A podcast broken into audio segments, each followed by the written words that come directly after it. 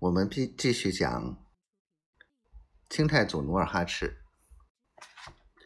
刘恩明先生的作品。努尔哈赤身穿单袍，头戴凉帽，他来到边墙外，跳下马，把马拴在河边的一棵大柳树上，蹲在河边洗了把脸，觉得肚子叽里咕噜，才感觉有些饿了。他直起腰，刚好发现一个挑担的汉人进城，就跟他打起招呼来。说来也巧，原来这个头缠方巾、身穿宽布大袖的汉人是个卖火烧的老汉。努尔哈赤没有独自卖过东西，换过物品。他从马背上取下一张貂皮，望着老汉绛紫色的面庞，用汉语说道。老伯，换两个火烧吧。那个卖火烧的老汉一惊，连忙摇头，笑着说：“两个火烧还值不了一张貂皮的腿，哪能收你的貂皮呀？”从柳条筐里掏出两个烧饼，递到努尔哈赤手里。努尔哈赤接过烧饼，见卖烧饼的老汉不收貂皮，手里拿着烧饼也不肯下口。他迟疑了一阵儿。就把烧饼塞到老汉的筐子里。卖烧饼的老汉见这少年如此懂事可爱，就又弯下腰捡出烧饼，边递边说：“好孩子，两个烧饼值几个钱？吃吧，吃吧。下回我再见到你，如果我累了，骑骑你的马，你还能跟我要钱吗？”几句话把努尔哈赤说乐了。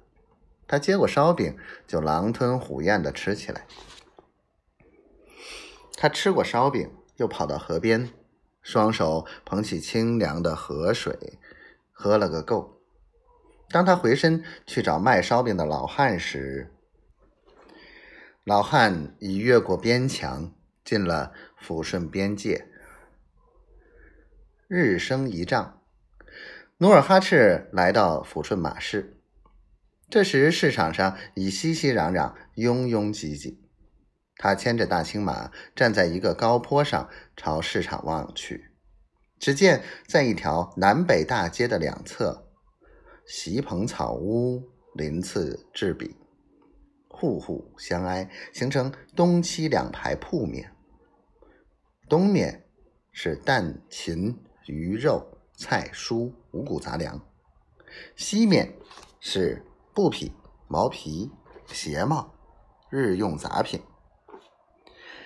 在大街的南头有个小小的平场，平场里柳荫中，一群群马匹、牛羊、活猪都用草绳子拦着，自然形成行市。他暗想，这就是马市吧？其实，马市就是商市的通称。他回头再看眼下。